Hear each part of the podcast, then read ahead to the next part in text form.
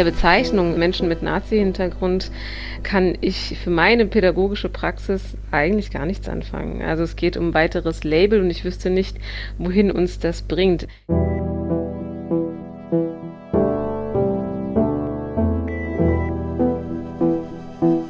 Gestern ist jetzt. Auf der Suche nach der Familiengeschichte in der NS-Zeit. Ja, herzlich willkommen zu Folge 13 unseres Podcasts mit Brigitte Beetz und Melanie Longerich. Und heute haben wir zwei Gäste zugeschaltet aus Hessen. Beide arbeiten bei der Bildungsstätte Anne Frank. Das ist der Direktor Dr. Meron Mendel und die Leiterin Bildung Sabanur Chema. Erstmal gefragt, ähm, was macht die Anne Frank Bildungsstätte eigentlich? Bildungsstätte Anne Frank hier in Frankfurt gibt es schon seit über 20 Jahren. Wir bieten äh, sehr viele verschiedene pädagogische Programme an für Jugendliche und Erwachsene, die sich mit Themen auseinandersetzen möchten, die uns in der Gesellschaft beziehungsweise zum Thema gesellschaftlicher Zusammenhalt beschäftigen. Es geht um Antisemitismus, es geht um Rassismus, verschiedene Formen von Diskriminierung. Wie kann ich das erkennen? Was kann ich dagegen tun in meinem Alltag? Was heißt Zivilcourage? Das sind die Themen, die wir in verschiedenen Formen, Formaten anbieten. Wir sind ebenfalls eine Beratungsstelle für Opfer von rechter, rassistischer und antisemitischer Gewalt, sodass Einzelpersonen zu uns kommen können, eine psychosoziale Beratung erhalten. Wir sind aktiv, sehr aktiv auch auf Social Media und auf Instagram, auf Twitter etc., mischen uns in Debatten ein, die aktuell äh, gar nicht so wenige sind, wenn es um diese Themen geht. Das Thema Rassismus und Antisemitismus ist in den vergangenen Jahren ja viel stärker in die Öffentlichkeit geraten. Auch da äh, schreiben äh, und mischen wir sozusagen mit, wir intervenieren und sagen, was wir dazu denken. Ja, vielleicht noch äh, das Thema neue Rechte ist äh, bei uns auch ein Schwer, Schwerpunkt. Äh, wir haben dieses Jahr auch eine Kampagne gegen die AfD Desiderius Erasmus Stiftung gestartet, um das Publikum dafür zu informieren, dass die AfD-Stiftung nach der nächsten Bundestagswahl auch und zwar äh, millionenhöhe äh, Steuergelder bekommen soll.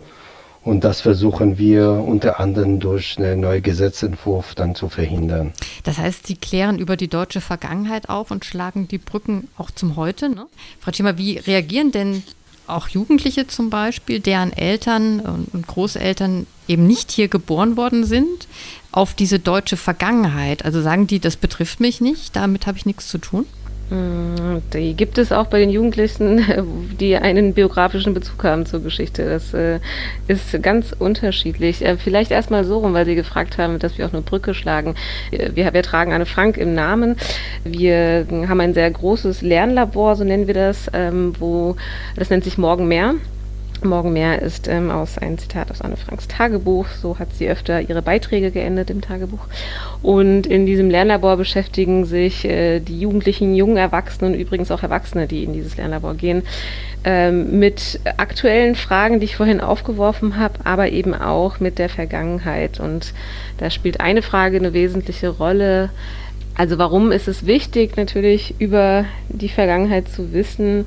Was ist daran wichtig? Und vor allem anhand des Tagebuchs die Frage, äh, wie wichtig sind auch Erzählungen und Dokumente von Menschen, die erzählt, also die sozusagen zum Beispiel Anne Frank ein Tagebuch geschrieben haben, aber es werden auch andere Personen von anderen Epochen und äh, Zeiten vorgestellt. Und die Frage, die durch das Lernlabor geht, ist, ähm, deine Meinung zählt. Es ist ganz wichtig, dass du kommentierst, was gerade passiert. Das ist wichtig für irgendwann später, aber auch für uns heute jetzt. Ja. Also so dementsprechend ist auch das Tagebuch der Anne Frank zwar im Zentrum, aber es geht auch um viele andere Personen, die dort erzählen. Und aufgrund dieses Bezuges, sozusagen sehr starken Gegenwartsbezuges, ähm, würde ich sagen, kann eigentlich, das ist auch meine Erfahrung, können sehr viele Jugendliche was beitragen und erzählen. Sie, sie fühlen sich nicht ausgelassen oder so. So ist das Konzept genau auch ausgearbeitet worden. Und äh, Jugendliche, die eine Migrationsgeschichte haben, wo es keinen direkten biografischen Bezug gibt zu Opfern oder Tätern, Nationalsozialismus, äh, zeigen auch sehr viel Interesse. Auf jeden Fall, die gibt es auch. Und es gibt genauso auch Jugendliche, die, das hatte ich vorhin jetzt auch schon erwähnt, die überhaupt gar nicht Lust haben, sich mit, den, äh, mit der Nazi-Geschichte auseinanderzusetzen, vielleicht sogar genervt sind, weil sie immer nur darüber hören und davon genug haben. Und genauso gibt es aber auch ne, die gegenteilige Variante. zwei Künstlerinnen, deren Eltern Geflüchtete sind, die haben ja im, auf Instagram vorgeschlagen, den Begriff Menschen mit Nazi-Hintergrund einzuführen, weil sie sagen, dass auf ihrem Rücken, also dem der Migranten, der Rassismus ausgetragen wird, den die, dem die Deutschen sich nie so richtig gestellt haben. Wie sehen Sie das? Mit der Bezeichnung äh, Menschen mit Nazi-Hintergrund kann ich für meine pädagogische Praxis eigentlich gar nichts anfangen. Also es geht um weiteres Label und ich wüsste nicht, wohin uns das bringt. Die Idee dahinter ist, und da bin ich jetzt erstmal, möchte ich was Gutes unterstellen, die, die Idee ist, dass man sich mit der Nazi-Vergangenheit auseinandersetzt und nicht nur sozusagen gesamtgesellschaftlich, sondern auch individuell. Also was hat es sozusagen mit meinen Großeltern, Urgroßeltern zu tun? Welche Rolle haben sie da gespielt und wie haben sie sozusagen in dieser Zeit gelebt und waren sie tatsächlich nur irgendwie passive Zuschauer oder sogar Opfer und sogar und waren alles Helfer und Widerstandskämpfer. Ne? Das ist ja sozusagen ein Bild, das so irgendwie, das sich immer weiter auch durchsetzt, wie auch Studien zeigen, äh, sondern sich aktiv einfach damit auseinandersetzen, inwiefern da auch Verbindungen gewesen sind, vielleicht mit dem Naziregime direkt etc. Äh, während ich sage, klar, das ist wichtig, sich damit auseinanderzusetzen, ist so ein Label und so eine Bezeichnung natürlich total kontraproduktiv. Ich würde die These aufstellen, dass wenn man anfängt, Menschen so zu markieren und ihnen zu sagen, du bist jemand mit mit Nazi-Hintergrund und du bist es nicht, dass das die ähm, Auseinandersetzung oder die Motivation zur Auseinandersetzung tendenziell eher sinkt und nicht dazu führt, dass es, dass sich Leute dann irgendwie ermutigt fühlen zu sagen, stimmt, das bin ich, das muss ich jetzt tun. Das denke ich eher nicht, dass das klappen würde. Aber wäre denn so ein äh, Label nicht eher gerecht? Also ich meine, es gibt ja auch äh, den Migrationshintergrund, auf den sich ja die beiden dann auch äh, bezogen haben, das ja auch als Label gilt und eben kritisieren, dass ja alles gelabelt ist. In dem Sinne müssten es doch eigentlich die Menschen mit Nazi-Hintergrund äh, dann ganz gut annehmen können, auf jeden Fall. Hm, ich weiß nicht, ob ich mit einem problematischen Label dann die Antwort äh, ist, ein weiteres problematisches Label zu erfinden. Menschen mit Migrationshintergrund ist eine rein statistische Kategorie gewesen, die sich total durchgesetzt hat, ähm, auch in, in, in anderen Zusammenhängen, also einfach im gesellschaftlichen Miteinander, das immer wieder zu sagen, ist nicht lange her, dass es dass ein Bericht von, dem, von der Integrationskommission, so ähnlich hieß sie, im, ähm, von der, der, Bundesregierung vorgestellt worden ist von verschiedenen Expertinnen und Experten, die äh, genau dafür plädiert haben, den Begriff Menschen mit Migrationshintergrund abzuschaffen, weil er problematisch ist und weil er eigentlich gar nicht sozusagen ähm, das auffasst, was, was damit gemeint ist, ne? Migrationshintergrund etc., die Definition. Darauf will ich jetzt gar nicht eingehen, will nur sagen, wenn es einen problematischen Begriff gibt, und wir sind gerade dabei, den irgendwie abzuschaffen, konkreter zu werden, was wir damit meinen, äh, macht es gar keinen Sinn, dann so damit zu antworten. Sprache, wir können Sprache oder Begriffe nicht mit anderen weiteren problematischen ersetzen oder die dann dadurch erweitern. Herr Mendel, Sie haben einen, ja, wie nennt man das dann, einen jüdischen Verfolgungshintergrund? Ja, wieder ein Label vielleicht, aber äh, es beschreibt ein, bisschen, woher Sie kommen. Mögen Sie kurz dazu was erzählen und dann vielleicht auch Ihr, Ihren Kommentar zum Thema Menschen mit Nazi-Hintergrund vielleicht abgeben? Also in dem Moment, dass, äh, dass wir in der Gesellschaft in eine ja, Blame Game geraten, äh, würde ich das sagen, ihr seid, wenn eine ähm, Gruppe sagt zu der anderen, ihr seid mit, äh, mit Migrationshintergrund, deswegen seid ihr ein Problem und sagt, sagen die anderen, nein, wir sind nicht das Problem, ihr seid das Problem, ihr seid, ihr habt Nazi-Hintergrund. Wir müssen aus diesem äh, Teufelskreis raus. Also es geht nicht darum, dass die äh, reale oder vermeintliche Gruppen in der Gesellschaft in so eine, ähm, sich in ihre äh, in ihre Identitäten dann verschanzen und versuchen, die andere schlecht zu machen. Und noch schlimmer ist, wenn die Vergangenheit, nämlich die Geschichte der Shoah, dafür instrumentalisiert wird. Also das, äh, ich bin sehr dafür und ich glaube, dass das war auch vielleicht die ursprüngliche Intention der beiden Künstlerinnen, äh, eine gewisse Selbstreflexion bei der Mehrheitsgesellschaft zu generieren und den, den Begriff der Migrationshintergrund zu problematisieren, vor allem, vor allem mit Hinblick, wie es sich anfühlt, wenn ich immer als fremd wahrgenommen werde, auch wenn ich nicht wie ich, sondern wenn äh, andere als äh, zweite oder dritte Generation hier geboren wurden.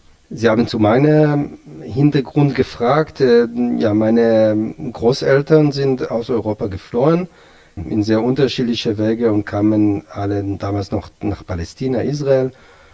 Äh, meine beiden Eltern sind in Israel geboren und ich lebe seit 20 Jahren hier in Deutschland. Aber zeigt dann diese Debatte, die, ja, die es ja bis in die Feuilletons geschafft hat, aber nicht auch, ja, dass diese viel gelobte oder über viele Jahre hinweg gelobte deutsche Aufarbeitungsarbeit ähm, nicht wirklich funktioniert hat? Warum? Ja, weil, wir, weil also wir das immer noch ich, diskutieren sozusagen und weil es auch so immer noch so viele Emotionen hervorruft. Ja, ich denke, dass, dass der, die Diskussion äh, immer noch emotional geführt wird, zeigt für mich eher, dass, äh, dass das Thema präsent ist und von daher, dass es kein Zeichen dass, äh, dafür, dass äh, Erinnerungskultur gescheitert ist. Der Grund, warum es äh, in die, bis zu Feuilleton äh, geschafft wurde, hat auch damit zu tun, dass wir gerade in Zeit leben, wo sehr schnell von den sozialen Medien in den Mainstream-Medien auch äh, überschwappt wird. Und äh, das hat äh, auch äh, Vorteile, aber auch vor allem Nachteile aus meiner Sicht. Also die Diskussion wird sehr schnell sehr emotional geführt und oft erzählen weniger die Argumente und so viel mehr Stimmungen, die, die im Netz dann äh, verbreitet werden.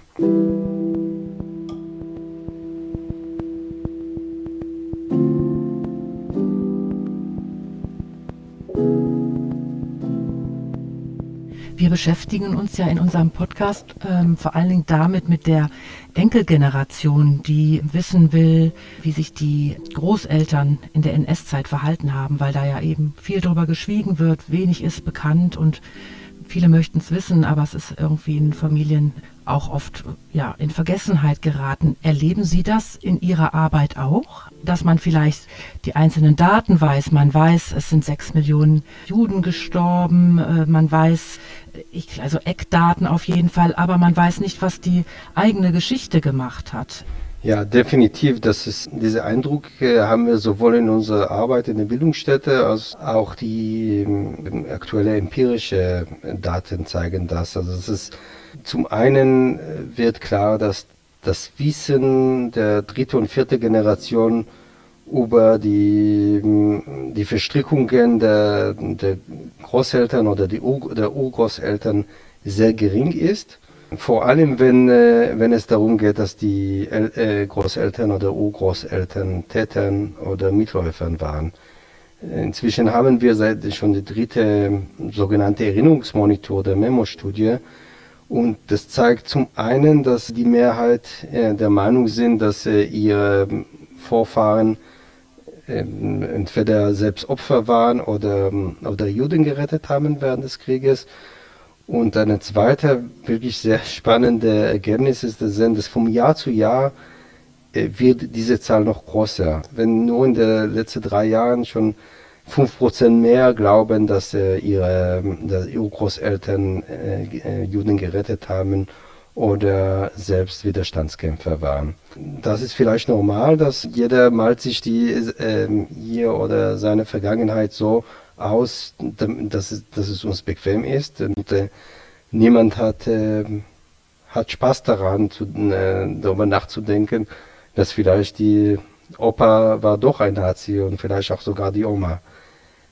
Das ist halt äh, die Herausforderung der, der Erinnerungskultur. Äh, zum einen die, die Empathie mit den Opfern zu ermöglichen und zugleich, äh, wenn es auch äh, schwierig ist, die, die eigene Familiengeschichte aufzuarbeiten.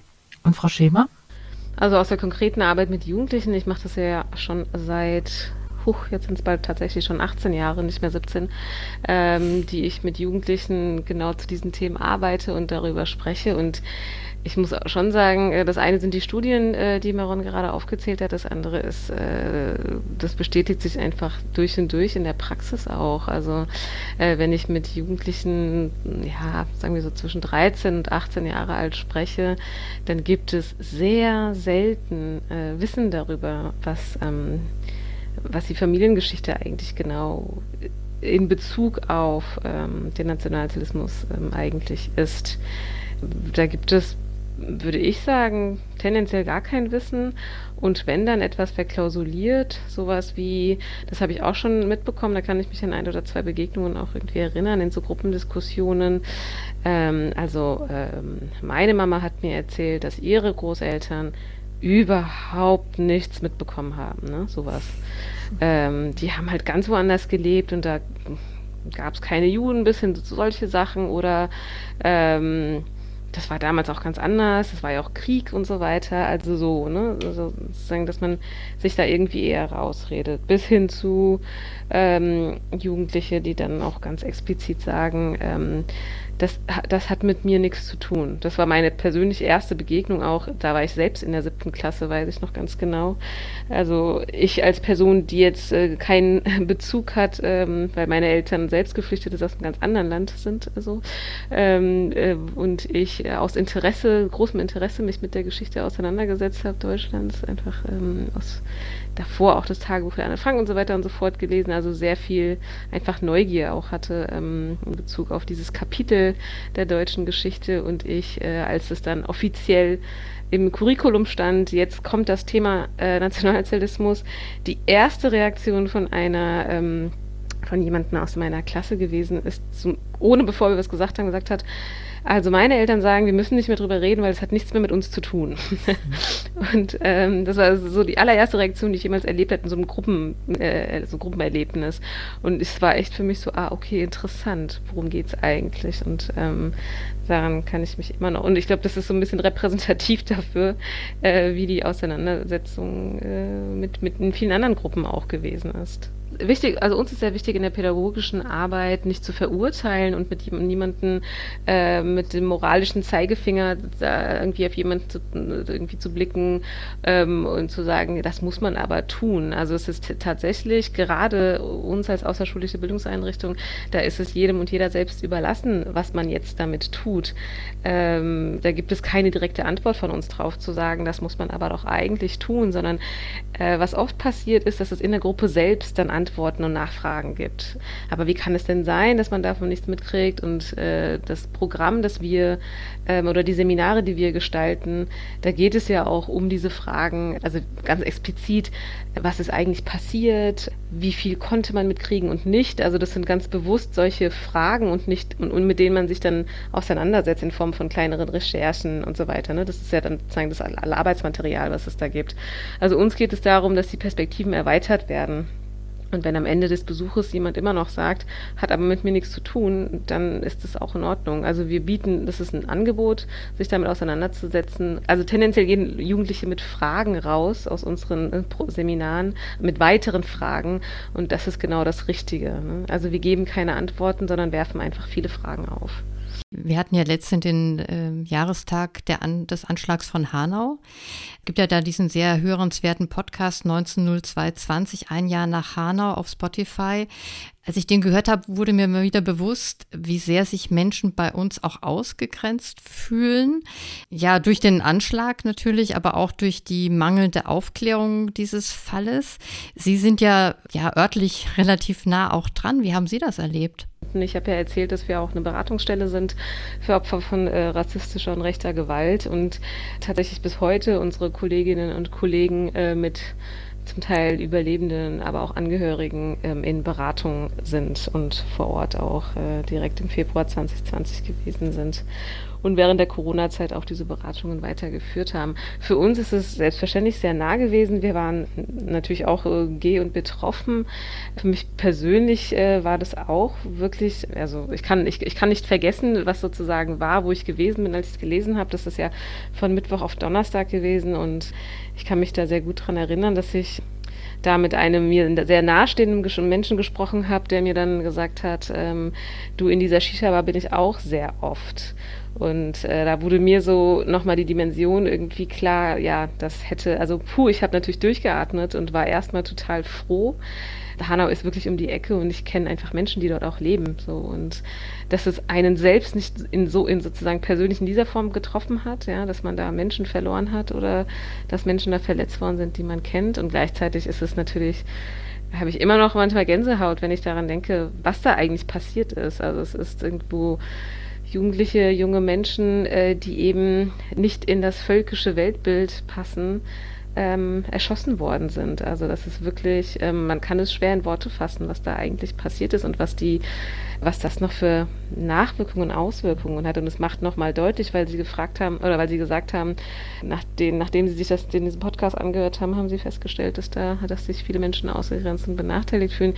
Ich denke, dass es mm, dass es so einen Anschlag nochmal gebraucht hat, ist natürlich bitter.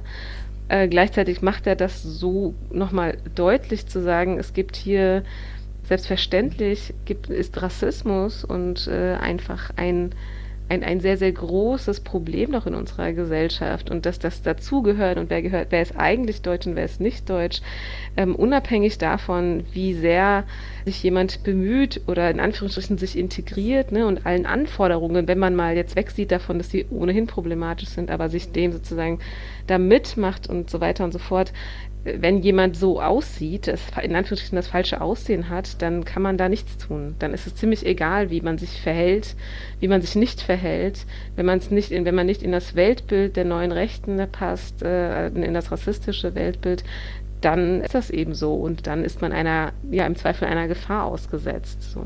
Mhm. Was mich auch erschüttert hat, war, dass die Betroffenen sehr stark unterschieden haben zwischen wir und die Deutschen. Also, weil die sind ja hier auch aufgewachsen und ich würde sie jetzt, ich persönlich hätte jetzt nicht gesagt, dass das keine Deutschen sind, aber das hat sich durch diesen Anschlag vielleicht auch dann noch verschärft, diese, diese Wahrnehmung. Aber jetzt vor dem Hintergrund ihrer Arbeit auch, ist, ist das, ähm, werden da auch Linien gezogen, eben vom Dritten Reich bis heute? Die völkische Vorstellung von Deutschsein, also die lebt heute auch noch fort die auf jeden Fall. Und deshalb, egal wie oft wir uns gegenseitig alle sagen, ähm, auch wenn du hier geboren bist, also du, du bist hier geboren und dann bist du auch deutsch, super. Ähm, das sagen, da kann sich ja jeder selbst nochmal kurz reflektieren, aber wie ist es denn so, wenn ich irgendwie ähm, im Zug sitze oder durch die Einkaufsstraße laufe oder im Supermarkt bin und Menschen sehe, ähm, die eben nicht weiß sind. Äh, Menschen sehe, die eine dunklere Hautfarbe haben, die schwarz sind, Menschen of Color. Es gibt diese verschiedenen Begriffe. Frage ich mich, woher sie denn eigentlich kommen, ohne sie jetzt direkt zu fragen. Wie, wie internalisiert ist eigentlich dieses, naja, wie soll man sagen, nicht diese Floskel, aber dieses Versprechen, ja, wir sind alle deutsch, Hauptsache man ist hier geboren. Also das, ich weiß immer nicht, ob das so stark der Realität entspricht, sogar dem eigenen Denken. Ich würde schon immer sagen, das fängt genau dahingehend an, wenn man oft über diese Frage spricht, wer wird denn gefragt, woher kommst du und woher nicht? Das ist keine schl schlimme oder rassistische Frage, darum geht es nicht, aber das sind so ganz simple Beispiele aus dem Alltag, wo nochmal, wo, wo schon nochmal deutlich wird, naja, irgendwie lebt dieses völkische Bild ja fort. Also ich frage, äh, Sie fragen vielleicht eher mich als meine Kollegin Nicole, woher ich denn eigentlich komme oder welche Sprachen ich noch spreche, weil ich eben nicht so aussehe, wie halt Deutsche in Anführungsstrichen aussehen. Und äh, da gibt es eine große Diskrepanz zwischen diesem Bemühen zu sagen, ja, wir sind alle deutsch, wir, es gibt ein Wir, während es ein sehr umkämpftes oder, oder, oder ein sehr domi stark dominierendes Gegennarrativ gibt, was eben sagt, wir, das sind irgendwie weiße Deutsche und deutsche Leitkultur und der Rest es sind einfach die anderen. Und ähm, das, äh, ob, ob man das jemals auflösen kann, das weiß ich nicht, aber dementsprechend kommt es dann dazu, dass Betroffene sagen, egal was ich mache, ich werde doch eh nie deutsch. Mhm. ne? Egal wie oft ich das sage, das wird nichts werden.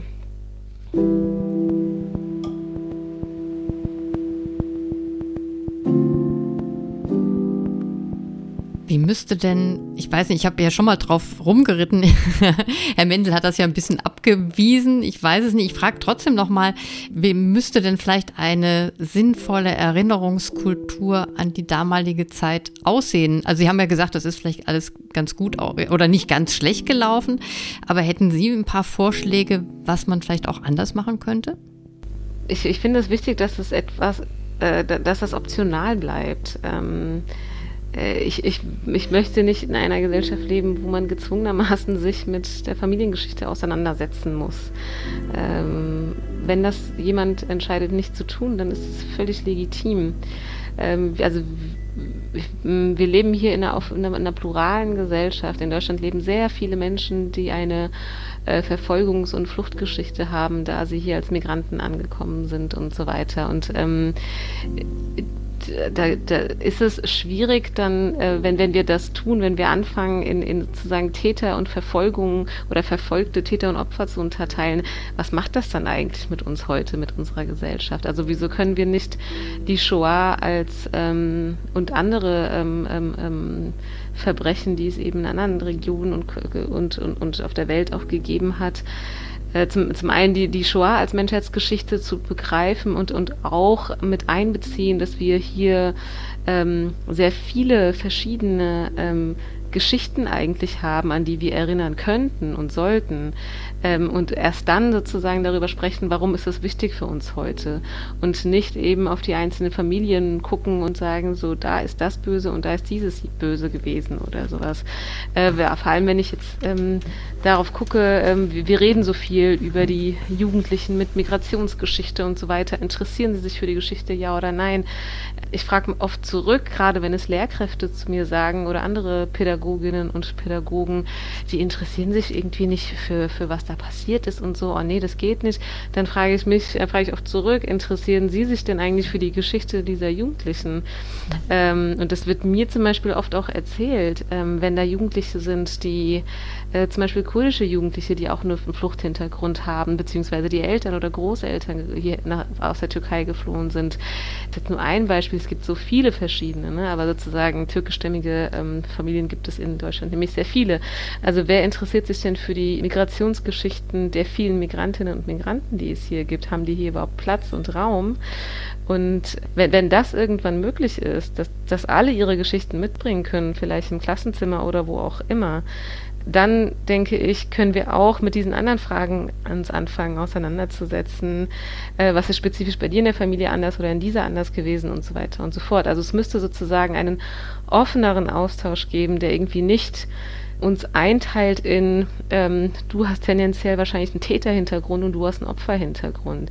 Ich denke sozusagen für den gesellschaftlichen Zusammenhalt, um den es ja eigentlich geht, ich weiß nicht, ob das das wirklich weiterbringt. Ich kann mich sehr gut daran erinnern, ähm, ich habe wirklich sehr früh angefangen, schon in der Bildungsstätte Anne Frank zu arbeiten, als eine, also ich hab, bin, ich bin muslimisch und ich war noch ein Teenie, als ich als Guide äh, die Schulklassen da durchgeführt habe und ich denke, von, von zehn Lehrkräften, die dann ihre Gruppen begleitet haben, haben bestimmt fünf zu mir immer wieder nach der äh, Begleitung, die ich dann da gemacht habe, also nach diesem äh, nach der Tour praktisch zwischendurch oder am Ende angesprochen und sowas ähnliches gesagt wie, das ist ja richtig toll, dass Sie sich für unsere Geschichte interessieren. Ja, also gerade sie als als als äh, als Muslima oder als whoever, die auf jeden Fall nichts mit Deutschland zu tun hat. Und während ich, ich damals immer gedacht habe, ach, das ist ja total nett, ja, gerne oder sowas, ja, da war ich irgendwie noch ein bisschen jünger, ich habe das jetzt irgendwie nicht so, habe ich immer, also zunehmend war ich irgendwann genervt und habe gesagt, also was, also wieso eure Geschichte oder so, oder, oder, ne, worum geht's eigentlich? Also ich habe mich nicht mit Anne Frank oder mit, mit der Shoah, mit dem Nationalsozialismus auseinandergesetzt, um ähm, zu verstehen, das haben die Deutschen gemacht, sondern sozusagen zu begreifen, was bedeutet das für uns heute, ja, in, in Deutschland, in Europa, auf der Welt. Und äh, deshalb also da, wie gesagt, ne, da wäre es schöner, es, es, es als unsere Geschichte, als als Geschichte in der Welt, als Menschheitsgeschichte zu begreifen, um dann auch über andere Geschichten sprechen zu können und anderen ein, ein, einen offenen Austausch zu ermöglichen. Ich glaube, dass dieser auch den Zugang für alle verschiedenen Jugendliche, egal ob mit oder ohne Migrationsgeschichte, ermöglichen könnte.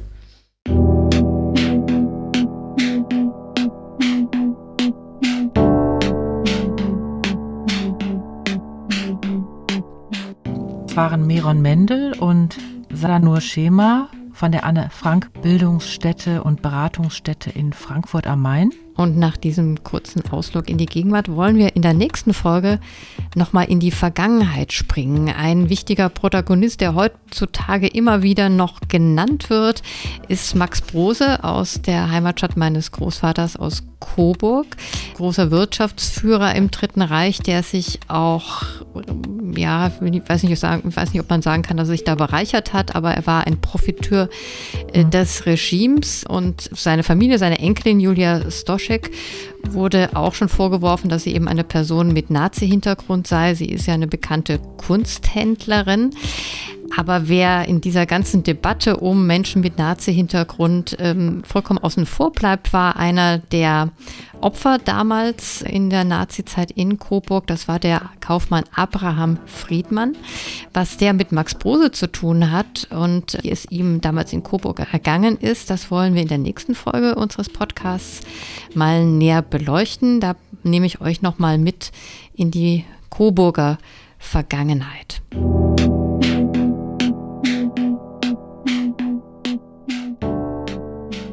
Das war unser Podcast Gestern ist jetzt.